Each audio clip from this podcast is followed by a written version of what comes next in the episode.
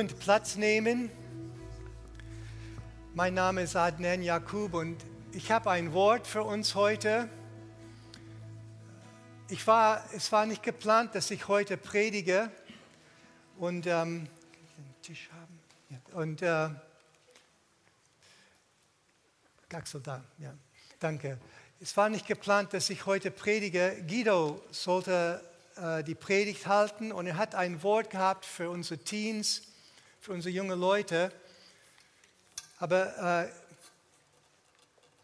leider kann Guido heute nicht hier sein, weil er äh, krank ist. Und ähm, dann hat Axel geschrieben, ich glaube, das war am Mittwoch, oder ja, Mittwoch war das wahrscheinlich, Mittwochabend hat er geschrieben, er schreibt immer spät abends und ich lese die immer früh morgens. hat geschrieben, dass Axel äh, nicht predigen kann. Und ähm, Guido. Ja, danke. Und äh, ich, ich hatte vor, vor dem Ferien hatte ich ein Wort für unsere Jugendleitung und unsere Teens und unsere Jugend. Ein glaube, ein prophetisches Wort. Und ich habe dann unsere Jugend äh, kontaktiert und gesagt, ich habe ein Wort für euch und wann trifft ihr euch? Und die haben gesagt, 9. September. Am 9. September bin ich in Urlaub und dann bin ich in Nepal und das heißt, ich konnte das erst in, in Oktober dieses Wort geben. Das war mir sehr lang. Und dann habe ich mit Thomas ausgemacht, dass ich nächste Woche am Mittwoch zu der Jugendleitertreffen gehe und mindestens dort das Wort sage. Und dann am Donnerstag habe ich gehört, dass Guido nicht predigen konnte und habe gesagt, okay, dann gebe ich das Wort dann die ganze Gemeinde. Und die Jugend hören zu und die jungen Leute hören zu. Herr, ich bete, dass du zu uns jetzt redest. Wir haben so, was, so viel von dir schon gehört heute in diesem Gottesdienst. Und jetzt äh, wollen wir aufmerksam sein, was du noch zu uns sagen möchtest, besonders zu unseren jungen Leuten, die hier sitzen, Herr. Danke, Vater. Es gibt einen Psalm, in, äh, der der häufigste Psalm ist, die im Neuen Testament zitiert ist, und das ist Psalm 110. Psalm 110 wird immer wieder von den Schreiber des Neuen Testaments zitiert. Und die Schreiber des Neuen Testaments, die wissen oder glauben, dass Psalm 110 ein Psalm ist über Jesus. Und in Psalm 110, Vers 3 lesen wir Folgendes. Mit ganzem Herzen steht dein Volk bereit.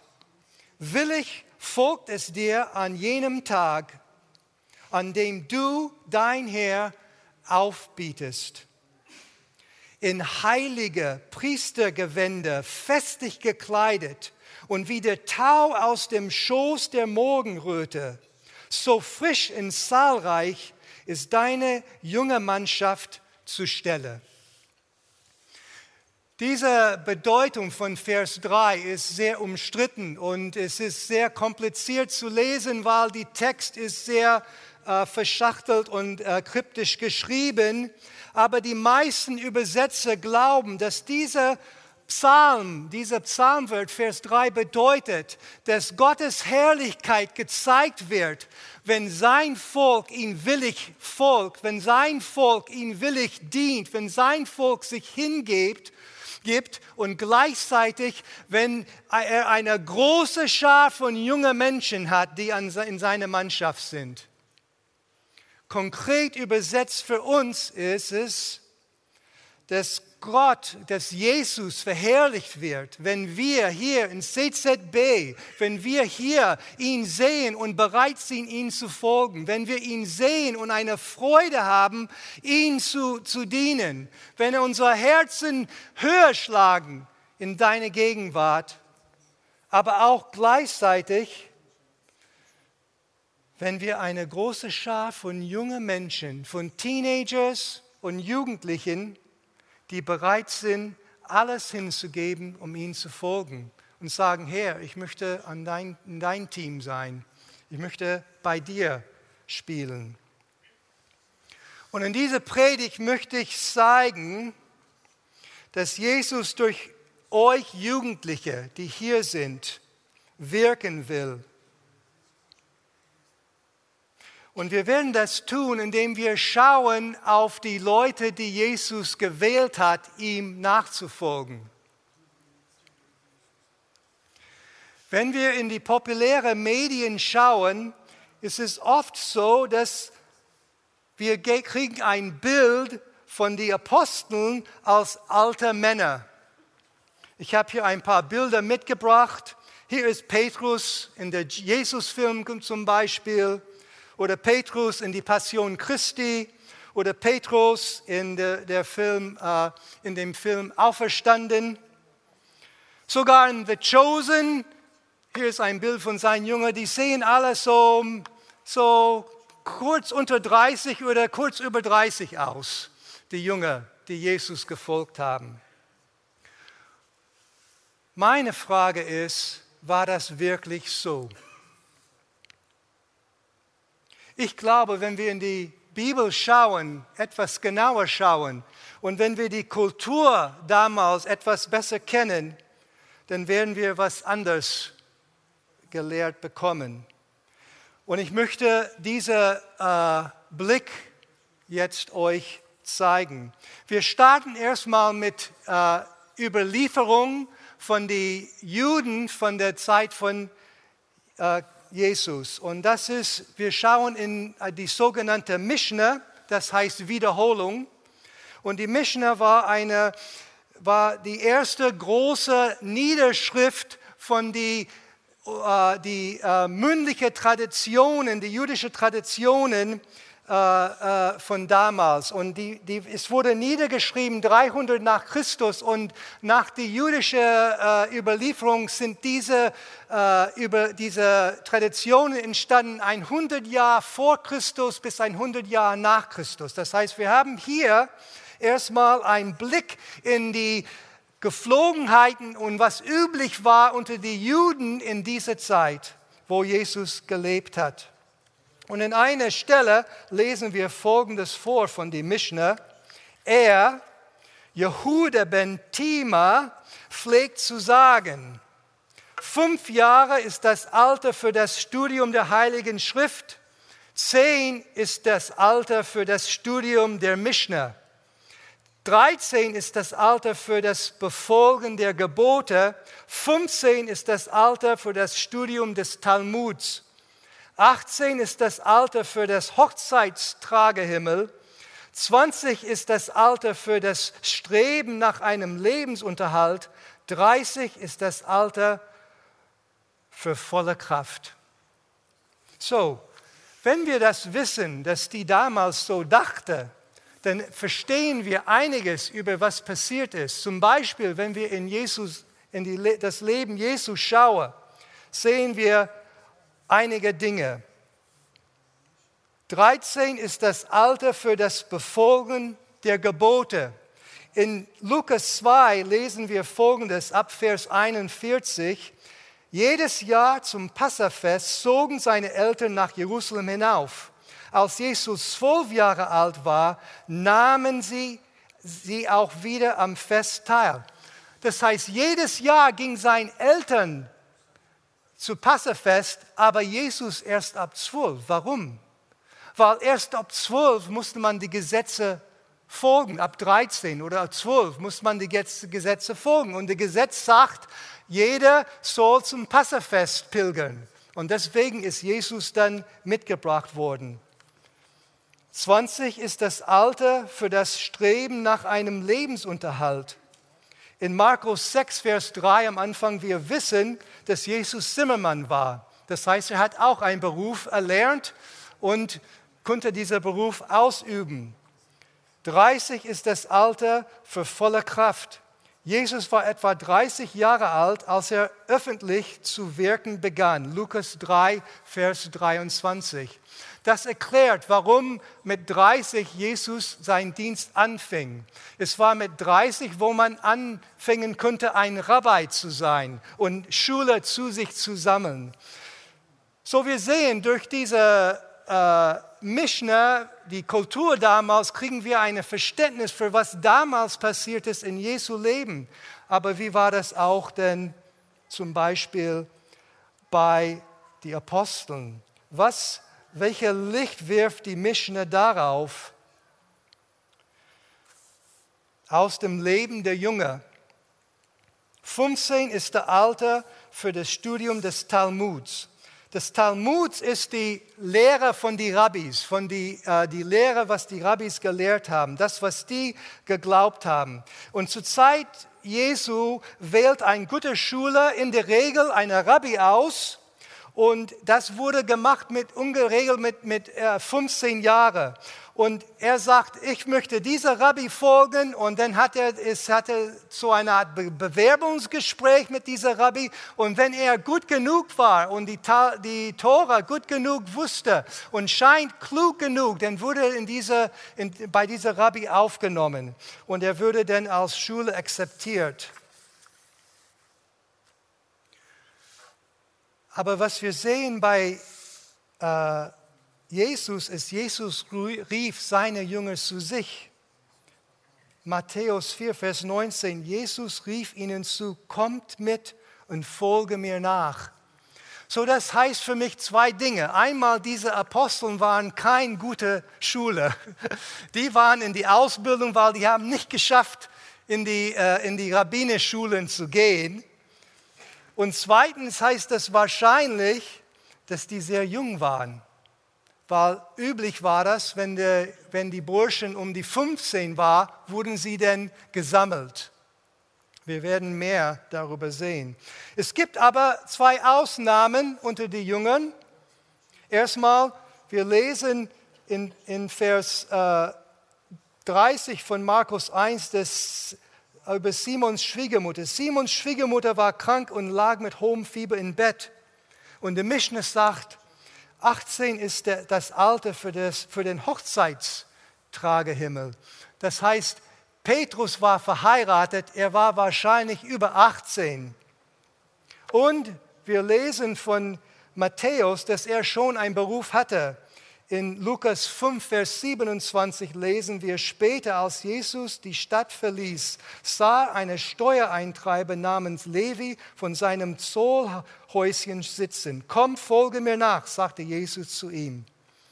Wahrscheinlich war Matthäus über 20, als er anfing, Jesus nachzufolgen. So, wenn wir diese Worte sehen in die Mishnah und die auf die Leben oder die, äh, die, das Leben von den Aposteln zeigt, wir sehen, dass die Aposteln wahrscheinlich sehr jung waren, in der Regel, Ausnahme Petrus und Matthäus, als sie anfingen, Jesus nachzufolgen. Aber die Bibel gibt uns andere interessante Hinweise dazu. Zum Beispiel Johannes 13, Vers 33. Liebe Kinder, es ist nun nur noch kurze Zeit, bis ich fortgehe und euch verlassen muss. Jesus nannte seine jungen Kinder immer wieder. Nicht nur das, er nannte sie auch Unmündige.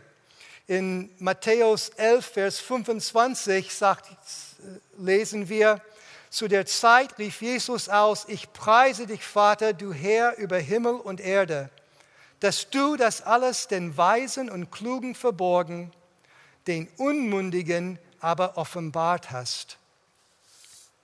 Es gibt eine andere Belegen, Ge Gegebenheit, der zeigt uns, dass dieser junge Jesu wahrscheinlich sehr jung war. In Matthäus 20, Vers 20 und 21 lesen wir, später kam die Mutter von Jakobus und Johannes, die Söhne des Zebedäus, mit ihren Söhnen zu Jesus. Sie kniete respektvoll vor ihm nieder denn sie wollte ihn um einen Gefallen bitten. Was möchtest du? fragte er sie. Sie antwortete, wirst du meinen Söhnen in deinem Reich die Ehrenplätze neben dir geben, die, den einen rechts und den anderen links vor dir? Ich habe eine Frage. Wenn Jakobus und Johannes erwachsene Männer wären, würde ihre Mutter für ihn so ein Wort eingeben? Wäre das nicht ein bisschen peinlich? Ich meine, als wir wenn unsere Kinder nicht so klein waren, die wollten ungern mit uns Erwachsenen gesehen werden in die Schule. Man musste nicht sofort vor die Schule fahren, um die abzusetzen, sondern ein Block äh, äh, Straße weiter, dass die, die letzte Teil ohne Eltern äh, zur Schule gehen könnte und nicht gesehen zu werden mit den Eltern. Und das waren mit 13, 14, 15, so wie es ist jetzt, wenn die Mutter kommt und bittet um sowas. Die waren kleine kind, Kinder, die waren Teenagers, die konnten selber nichts was für sich sprechen. Deswegen musste die Mutter her. Eine andere Begebenheit gibt uns weitere Aufschlüsse über die Alter dieser Burschen. Matthäus 17, Vers 24 bis 27. Es geht um den Tempelsteuer. Als sie und sie, wenn man den Kontext liest, das ist Jesus und seine ganze Schar von Jüngern, als sie nach Kapernaum kamen, traten die Einnahme, Einnehmer der Tempelsteuer zu Petrus und sprachen, zahlt euer Meister nicht auch die zwei Drachmen? Er antwortete, doch. Und als er ins Haus trat, kam ihm Jesus zuvor und sprach, was meinst du, Simon? Von wem nehmen die Könige der Erde den Zoll oder die Steuer? Von ihren Söhnen oder von den Fremden? Peter, Petrus sagte zu ihm, von den Fremden. Sprach Jesus zu ihm, so sind also die Söhne frei.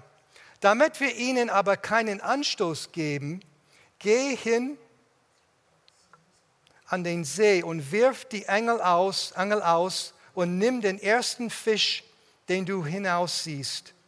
Und wenn du sein Maul öffnest, wirst du eine Starter finden, den nimm und gib ihn für mich und für dich.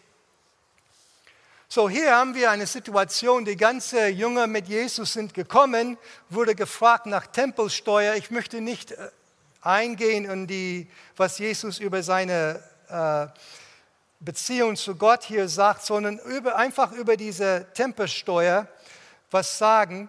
Und am Ende wird die Tempelsteuer bezahlt äh, für äh, Jesus und für Petrus. Was ist hier los? Warum ist das so?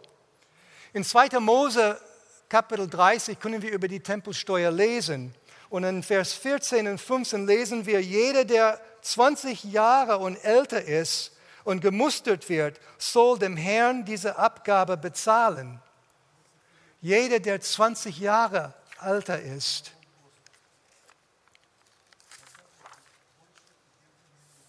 Die Tatsache, dass die Steuereintreiber nur nach Jesus gefragt hat, bedeutet für mich, als er Jesus und seine Jünger sah, die anderen alle sah unter 20 aus, sogar Petrus.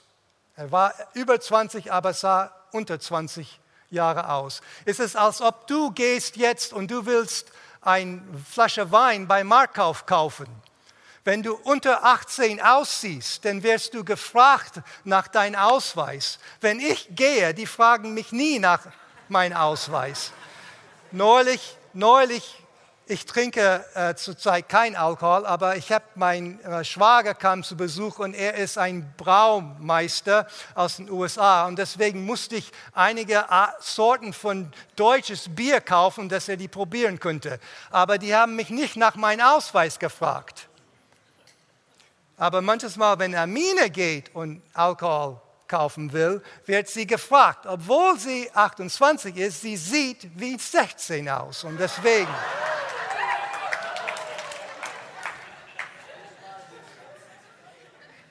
Aber nicht nur das.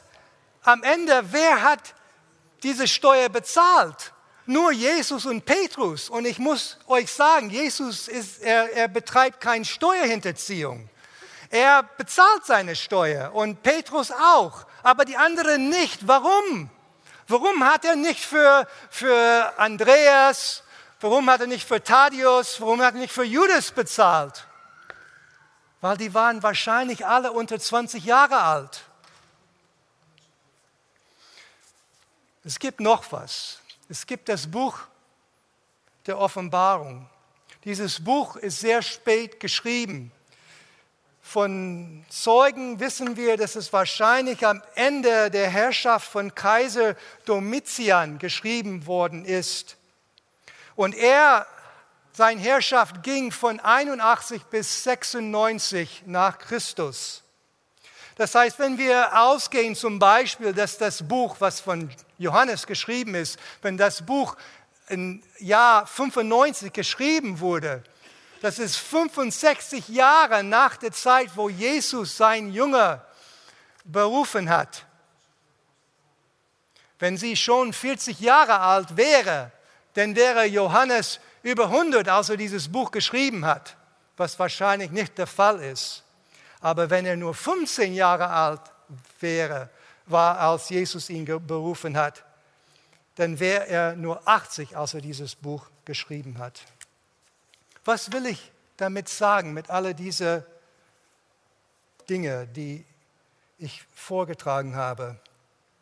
Ich glaube, dass die meisten Jünger Jesu waren wahrscheinlich noch keine 18 Jahre alt,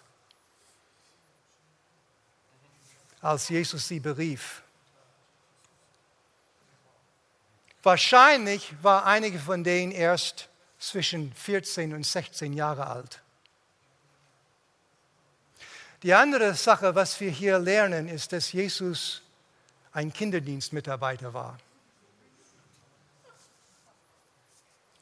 Und ich habe ein Wort für alle, die hier sind, die um die 30 sind oder in der 30er sind. Jesus hat mit Teenager und mit Jugendlichen Leute gearbeitet. Und meine Frage ist, willst du Jesus nachfolgen? Wenn du hier bist und du bist 30 bis 39, willst du Jesus nachfolgen? Dann warum fängst du dann nicht an, mit diesen jungen Menschen zu arbeiten? Warum bist du nicht bei den Rangers, bei den Teens am Freitag oder Teens am Sonntag oder im Kinderdienst? Ich habe mich mit 19 Jahren bekehrt und das Erste, was ich gemacht habe, ist, ich bin im Kinderdienst gegangen und habe dort gedient. Und in der Gemeinde in Cleveland, wo ich auch ein Leiter war, war ich im Kinderdienst und ich war hier auch mehrere Jahre im Kinderdienst und habe gedient hier. Weil Jesus diese Menschen ruft und er baut sein Reich mit solchen Menschen. Und deswegen machen wir das, weil wir ihm nachfolgen. Aber ich habe auch ein Wort für die jungen Leute hier. In Apostelgeschichte 17 lesen wir, wie aufführisch die Urgemeinde war. In Kapitel 17, Vers 6, mitten im Vers lesen wir, diese Leute, die die ganze Welt in Aufruf versetzen, sind jetzt auch hier. Und ich möchte zu den jungen Leuten hier, besonders die Leute zwischen 14 und 21, 22, was sagen. Jesus hat die Botschaft seines Reiches in eine Handvoll Teenagers gelegt, hat es an Jugendliche anvertraut. Und ermächtigt durch den Heiligen Geist haben sie diesem Ruf gefolgt und die stellten die Welt auf den Kopf. Gott hat sich nicht verändert. Jesus hat sich nicht verändert. Der Heilige Geist hat sich nicht verändert. Die Aufgabe hat sich nicht verändert.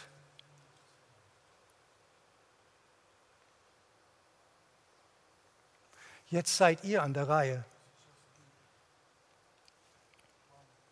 Ich lese ein Zitat aus seinem Buch. Das Buch heißt Im Sturm der Ver Verfolgung von Tom Doyle. Es geht jetzt um zwei arabische Pastoren, die in Syrien, in Homs gerade jetzt sich befinden. Eine große Stadt in Syrien, früher mit 700.000 Leuten, jetzt mit vielleicht 200.000 Leute, total zerstört durch den Krieg. Und in dieses Buch. Der eine heißt Josef und es fängt an so, Josef starrt stumm auf der Sehne der Verwüstung, während Farid, ohne den Kopf zu heben, die Straße entlang zeigte. Der Ziegelhaufen dort, er flüsterte es nur, das war unsere Kirche, Josef. Da sind wir Jesus begegnet. Erinnerst du dich noch an den Tag, als wir zusammen getauft wurden? Du warst zwölf und ich zehn. Josef hockte sich neben Farid. Er legte den Arm um ihn und sagte langsam, wie konnte ich diesen Tag je vergessen? Die Leute in die Kirche sahen das Feuer, das in uns für Jesus brannte, obwohl wir noch so jung waren. Ich mochte es, wenn sie uns Jakobus, Jakobus und Johannes nannten, die Donnersöhne. Die meisten Jungen in Syrien wollten damals für Barcelona Fußball spielen, wenn sie groß waren. Er strich über Farids Schulter. Wir wollten Apostel werden.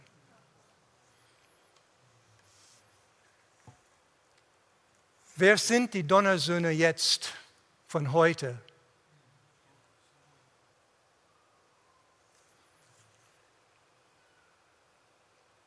Wer von euch, junge Menschen, die hier sind, bereit bist, ein Apostel zu werden? Wer von euch bereit ist, alles zu geben und Jesus nachzufolgen?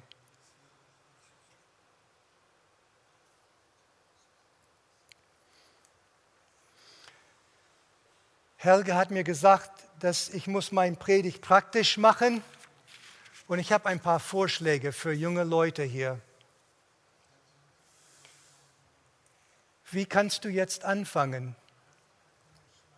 Schnapp dir zwei Freunde und fang an, einmal pro Woche für eure Schule, eure Stadt, die Ukraine und so weiter zu beten.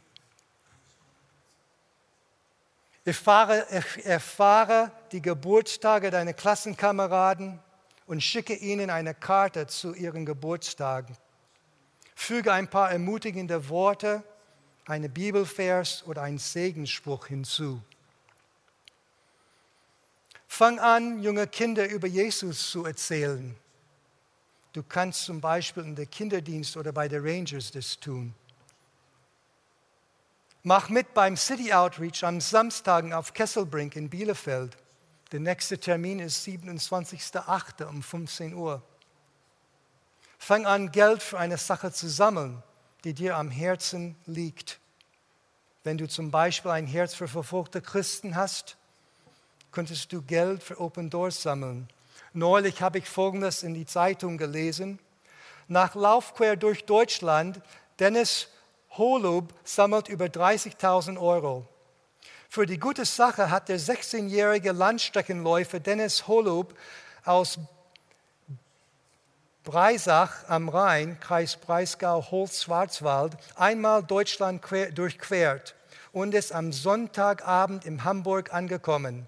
Holub begann seine über 1200 Kilometer lange Tour am 30. Juli in Freiburg im Breisgau. Jeden Tag legt er eine Langstreckenläu der, der Langstreckenläufer im Durchschnitt 1,7 Marathonläufer zurück. Ein 16-Jähriger hat 30.000 Euro gesammelt für Klimaschutz. Gründe eine Gebetsgruppe in der Schule. Nimm teil an einer Kurzzeit-Missionsreise in den Sommerferien. Reach Mallorca wird nächstes Jahr auch stattfinden, habe ich gehört lass dich taufen. Am 2. Oktober wird es eine Taufe geben. Du kannst dich beim Infopoint oder über unsere Homepage dich anmelden. Vor allem aber nimm dir heute Zeit, um zu beten und dein Leben Gott zu weihen und ihn zu bitten, dich zu gebrauchen, um Geschichte zu schreiben einfach heute Nachmittag oder heute Abend, geh in dein Zimmer, leg dich auf den Boden und sagt, Herr, alles, was ich habe, gehört dir. Schreibe Geschichte mit mir und sei gespannt auf das, was Gott tun wird.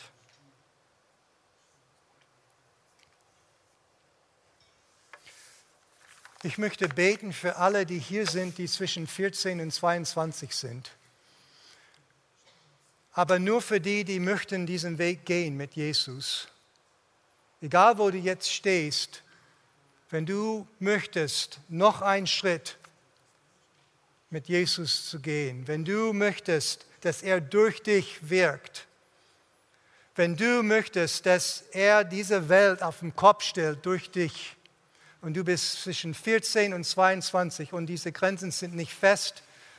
23, 24 können auch dazu oder 11 und 12, ist mir egal. Einfach steh auf und wir werden als Gemeinde für euch beten.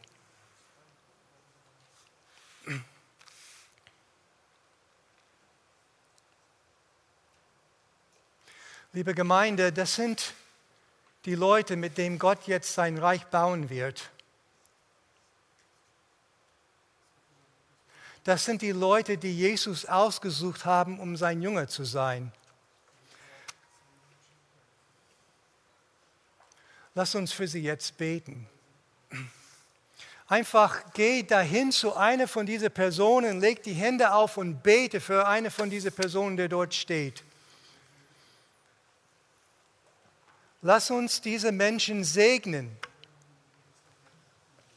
und wenn die in einer Traube sind, komm raus ein bisschen, dass Leute zu euch kommen können. Lass uns die jungen Leute jetzt segnen.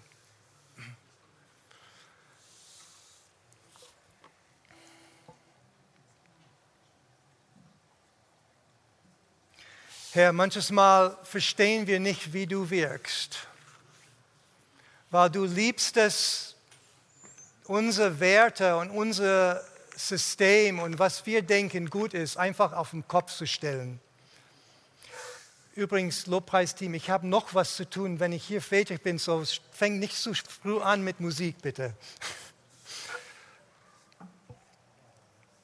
Und du liebst es, Herr, die Dinge, die gering sind, zu nehmen und was Großes zu tun dass alle Ehre dir gehört und alle Herrlichkeit dir gehört.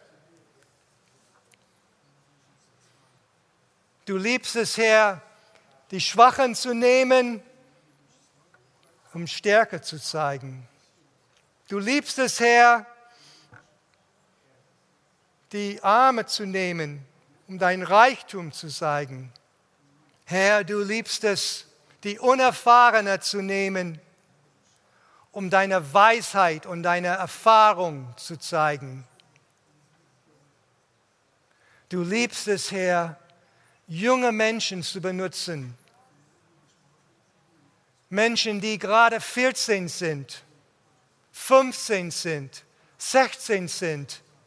Du nimmst solche Menschen und du drehst die Welt auf den Kopf durch solche Menschen her. Weil dann geht aller Lob zu dir und alle Ehre gehört dir. Und Herr, wir preisen dich und danken dir dafür, dass das dein Wesen ist.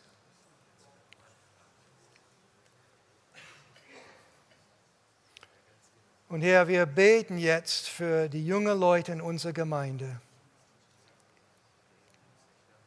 Wir beten, dass du diese Menschen salbst, dass du diese Menschen befähigst, dass du diese Menschen durch den Heiligen Geist erfüllst und stärkst, dass du ein äh, Verlangen in ihren Herzen sündest und dass du Geschichte schreibst durch diese jungen Menschen, Herr. Herr, lass es sein, dass 16-Jährige auf dieser Bühne stehen und dein Wort verkündigen. Herr, lass es sein, dass 16-Jährige in unserer Stadt dein Wort verkündigen, Herr. Lass es sein, dass wir hier beten und senden 14, 15-jährige Menschen aus, um deine Arbeit zu tun in die Welt, Herr. Herr, ich bete, dass durch die Hände von, von Kindern, dass du Menschen heilst, dass du Menschen befreist, Herr, dass du Menschen äh, äh, äh, äh zu dir führst, Herr. Herr, wir segnen diese jungen Menschen. Wir segnen diese jungen Menschen, Herr. Danke für sie. Danke für sie. Amen.